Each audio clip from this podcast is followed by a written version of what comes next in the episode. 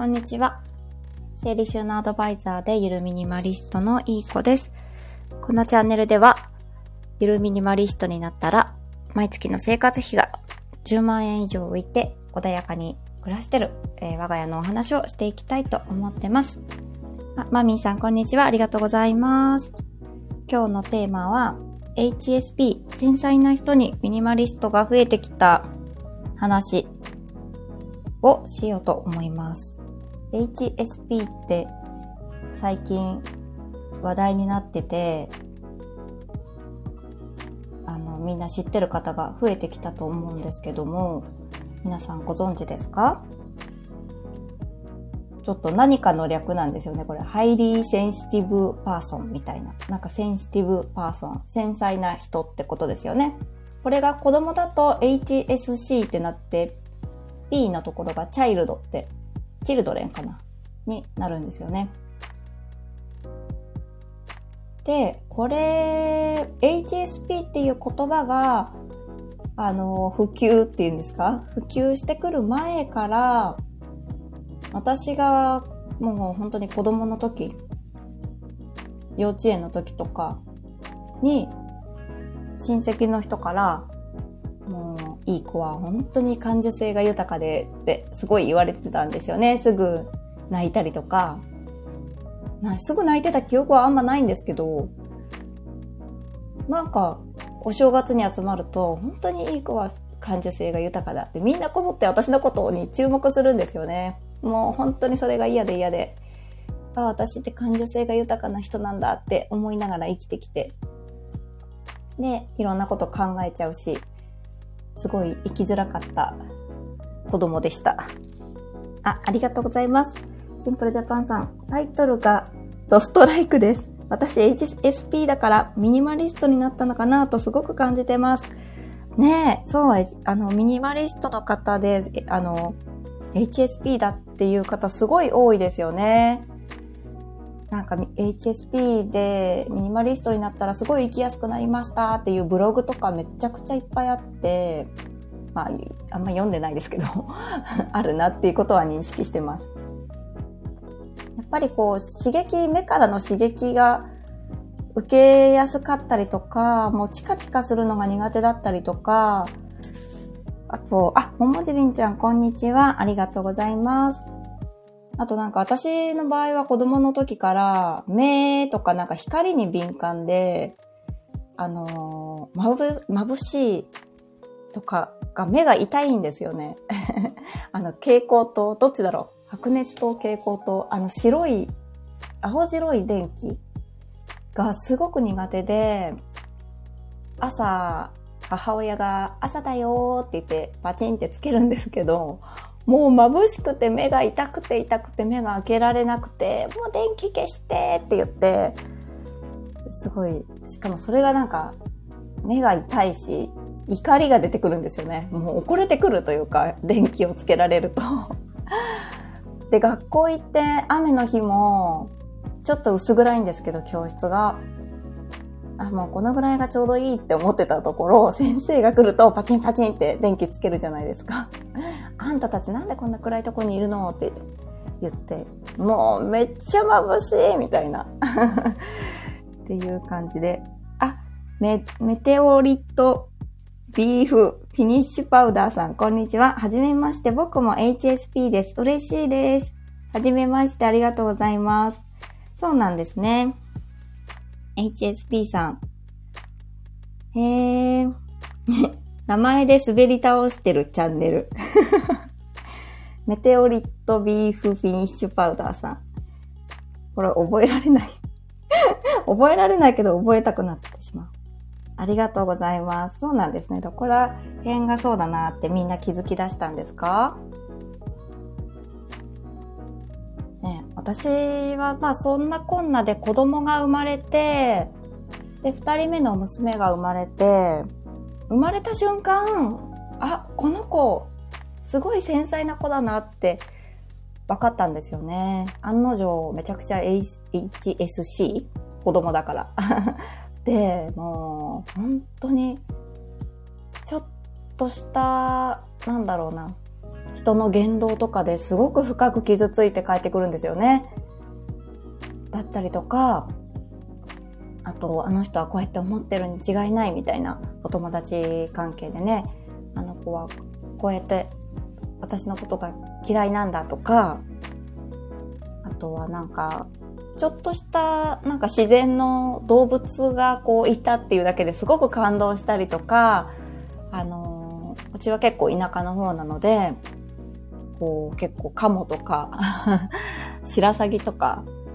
うーって知ってますか？うーっていう鳥がいたりとか、結構なんか自然豊かなんですけど、その鳥の間に子供が生まれたら、今中学生なんですけど、すごく感動して、赤ちゃんが生まれたよって言ってたりとか、ね、ペットが、ハムスターが死んじゃったりするともう大泣きしてもう、すごい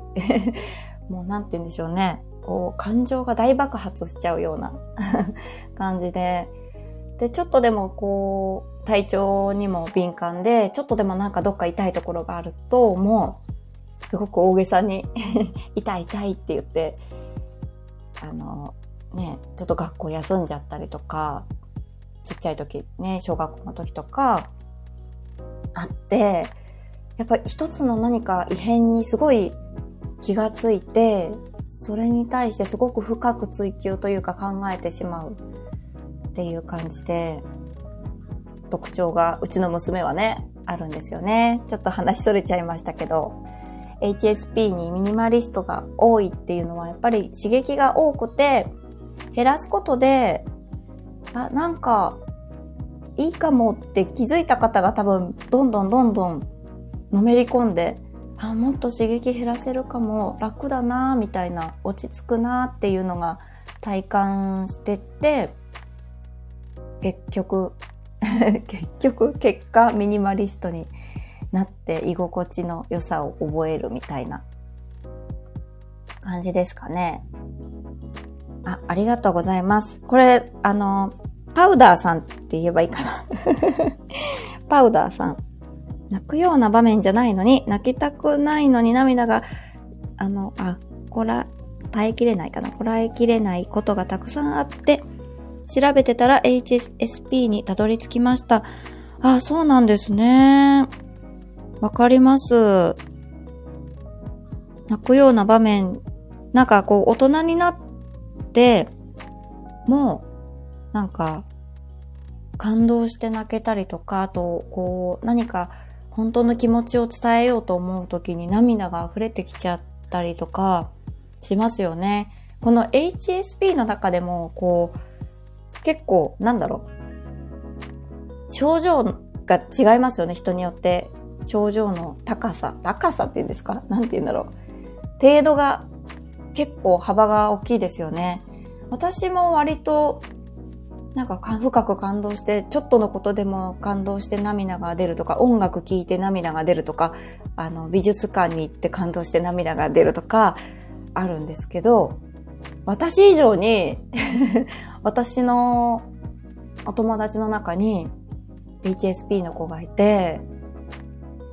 やっぱりそこのちょっと本当の気持ちを話すときに、の旦那さんに対しても涙が出ちゃったりとかするってすごくあの感受性豊かな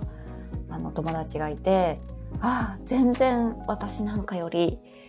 すごい HSP だわーって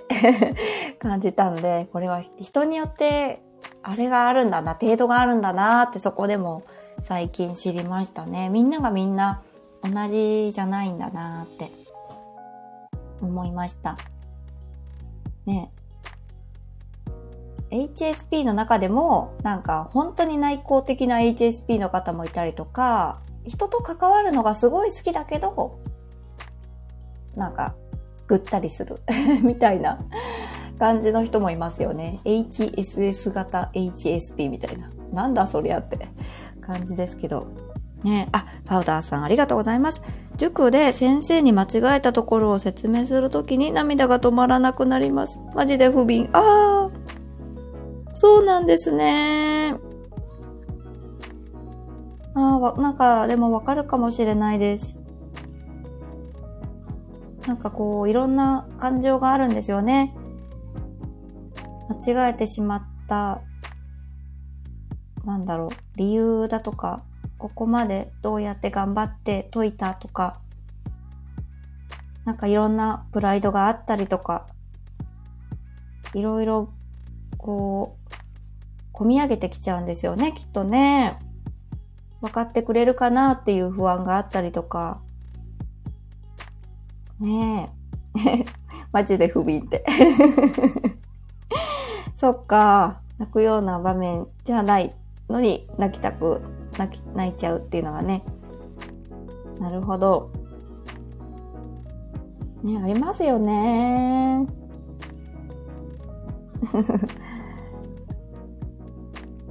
でもだんだんなんか、あの、スキルじゃないですけど、こう、なんか違うこと考えながら、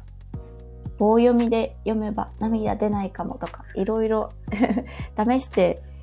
みたりすると、もしかしたらこう、技術的な感じで 涙出さない、見せずにいける時が来るかもしれないですね。ねえ、ありますよね。本当に感受性豊かな方って目からの刺激が本当に自分じゃ気づかないところですごい刺激になってるんですよね。色とか形とか。音もそうだし、音だけで疲れるっていう人もいるし、空気で疲れるっていう人もいるし、本当に。だからミニマリストで色の刺激とか形の刺激とかなくしていくことであのね、脳が疲れずに敏感になって、なってるっていうかもうそういう作りなんでね、敏感な脳を刺激せずに済むってことで、物を減らすと物数とか色数とか減らすとすごく穏やかに過ごせますよね。そういったのもあってなんかストレスなく過ごせてるのかなって思ってます。ね、皆さんどんな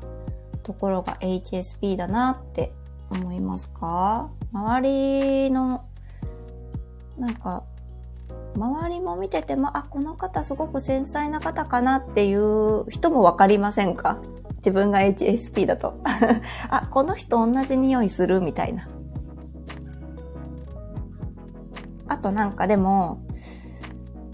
なんか繊細さんの本とかいっぱい出てて読んだことあるんですけど、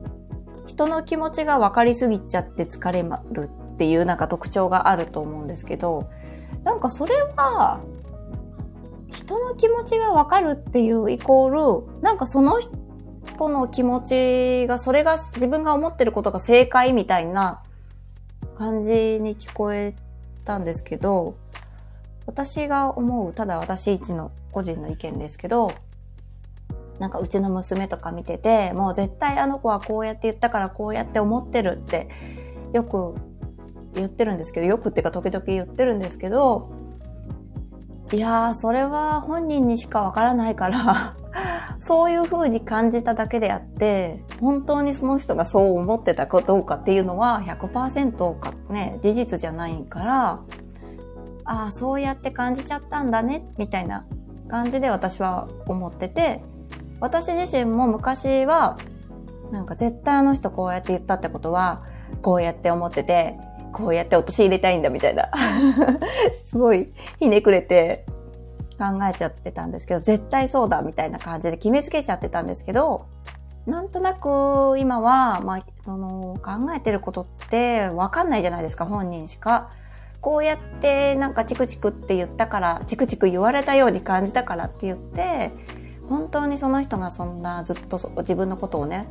悪く思ってるかとか、なんかわかんないし、たまたま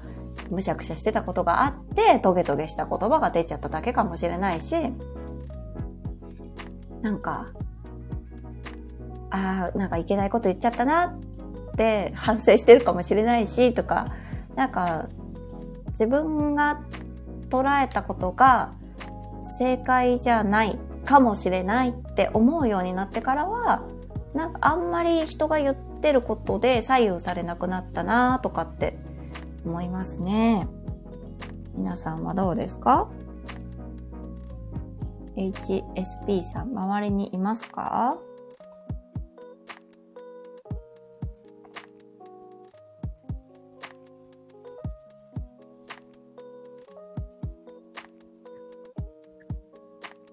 ほうほう。ミニマリスト。あ、すごい黙っちゃった。ミニマリストの人のブログ見てた。そう。あとなんか本当にいろんなこと感じちゃうから、物をなんか衝動的に買ってきた後に、なんか責めちゃったりするのとかって、それは HSP とは関係ないのかな。ああ、また買っちゃった、また無駄遣いしちゃった、みたいな感じのこと、出来事もなくなったし、あとミニマリスト的な思考になって、こう、自分になんかあんまり良くない刺激になるようなものだったりこともそうですね。人間関係もそうだし、何でもそうなんですけど、そういったのを、なんだろう、ちょっと離れるだけで、その自分が生きてる環境がめちゃくちゃ変わって、それで環境のおかげで HSP で生きづらいっていうのがすごいなくなったっていうのもありますね。ものだけじゃないですね。昨日紹介させてもらったやめたことの中で、昨日はあのやめてよかったこうことバージョンが結構多かったんですけど、インスタグラム、あの個人アカウントのインスタグラムをやめたとか、なんか、ポイ活やめたとか、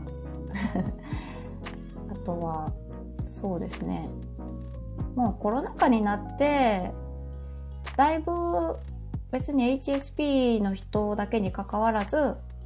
皆さん、日本中、世界中の皆さんが人とのこう関係とか、こうね、会社で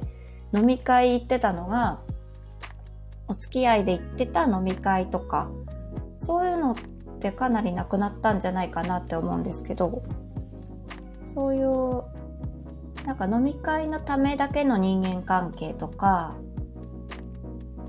なんか、ご近所さんっていうだけ、ママ友っていうだけの関係のお付き合いとか、っていうのがだいぶ減って、もちろん楽しかったですよね。楽しかったんですけど、HSP の人からすると結構ぐったりする あの、あの緊張する人付き合い心をちょっとまだ開けないような 関係の人付き合いだったりとか、そういうのも減っていった今の環境っていうのがすごい生きやすくなったのかなって思いますね。うん。だから、結構繊細な方とかはミニマリストさん向いているかもよっていう 話ですね。あ、シンプルジャパンさんありがとうございます。あ、パウダーさんもありがとうございます。相手の機嫌が悪いからチクチク言葉を言ってしまう。うん。自分の機嫌が悪いからチクチク言葉が刺さってしまうってことを意識してからすごく生きやすくなりました。あ、すごい。なるほどね。そうなんですね。いや、よかったです。そうですよね。その人にも、なんかね、普段生活してるわけで、いろいろきっとあったんだろうなっていうのとか、自分もいろいろストレスを受けて、ちょっと疲れてして、なんか疲れちゃってる時もあるから、だから言っちゃうし、刺さっちゃうしっていうのが、分かったというか、そういう風に解釈して過ごされてるんですね。すごいいいと思います。シンプル、シンプルジャパンさんもありがとうございます。そういう意味で言ってないのになんでいつも悪いように捉えるのって本当によく言われました。あそういえばミニマリストは旦那からそう言われることがなくなった。ああ、そうなんですね。あ、え、でも待って。うちもこういう夫婦間で、この全く同じ言い合いしてたかも。そうそう。言われてたかも、前は。うん。確かになんかミニマリストまあ、完全ミニマリストじゃないですけど、ゆるミニマリストになってから、あの、夫婦喧嘩ってなくなったかもしれないですね。なんか、ま、前々から、まあ、仲はいいっちゃいいけど、なんかそれまで以上に相手をなんか思いやることができるようになったかなって思いますね。なんか今までは、これこの間旦那さんにも言ったんですけど、旦那さんが言ってくる意見に対していつも、違う違う、そうじゃないみたいな、ずっと 歌いたくなっちゃいますけど、違う違うって、そうじゃなくて、みたいな、いつも否定してて、もう本当に分かってないとか、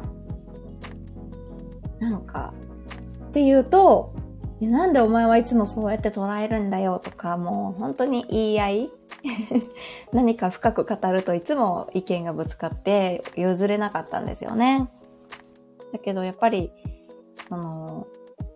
ね、ものの刺激もなくなって、環境とか自分の仕事のやり方も変えたことで、そのどっかにお勤めするとかじゃなくて、自分でこう開業して、自分の負担にならないような仕事だったりとか、っていうことをいろいろね、そぎ落として自分が過ごしやすい環境を作っていけたことで、その、なんだろうな。なんかすごい素直になったなーって思いますね。人の意見が、たとえ自分と違ったとしても、あ、そういう意見があるんだなっていうのを素直に受け入れることがなんかできるようになった気がしますね。で、その誰かの意見に流されるというわけでもなく、あ、そういう意見もあるんだなっていうのを一つの意見として取り入れて、ああ、じゃあこうかもしれないって思う考えが変わることもあれば、うん、こういう意見もあるみたいだけど、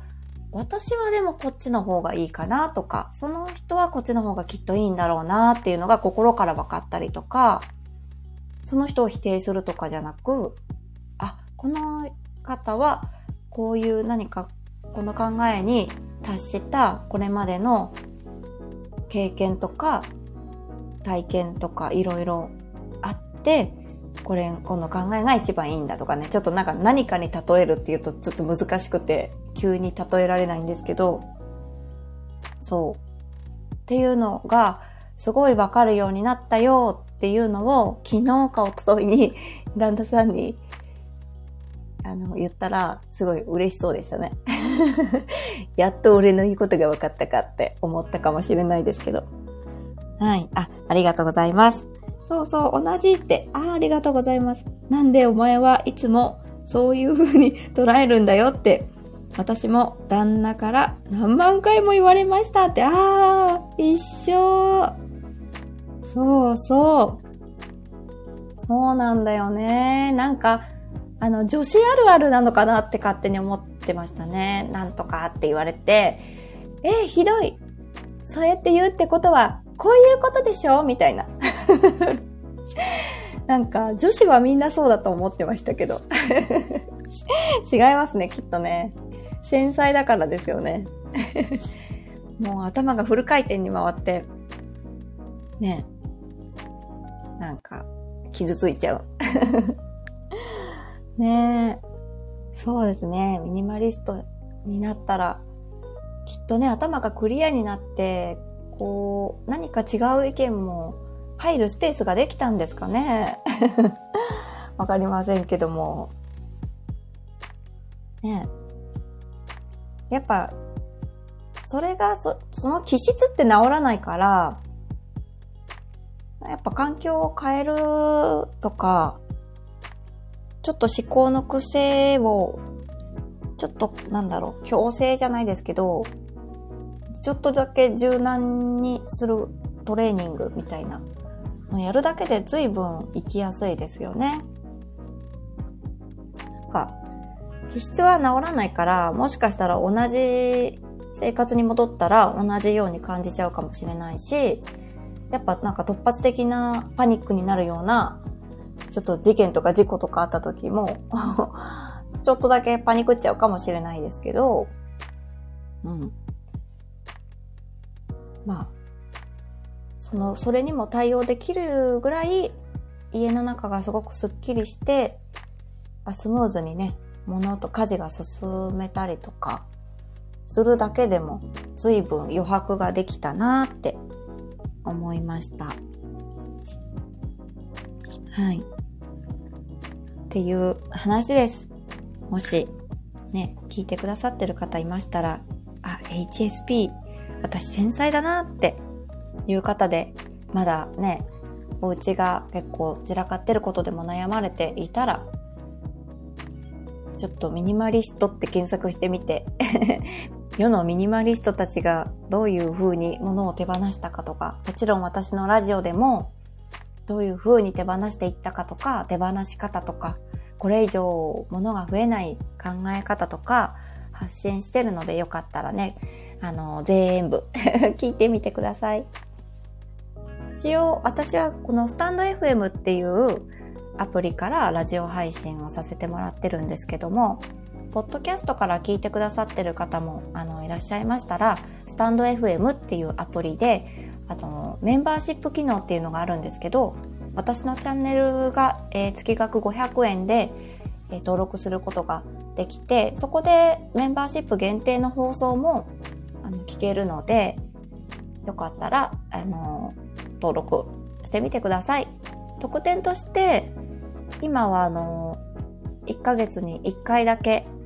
無料で30分の片付けコンサルっていうのも付けさせていただいてますので、ご希望者の方は、あのー、メンバーシップの、メンバーシップ、あのー、なんだ？スタンド FM のメッセージ機能で、えー、コンサルお願いしますっていう感じで、メッセージをいただければ日程調整をして、あの、ズームでお話をさせていただきたいかなと思います。はい。よかったら登録してみてください。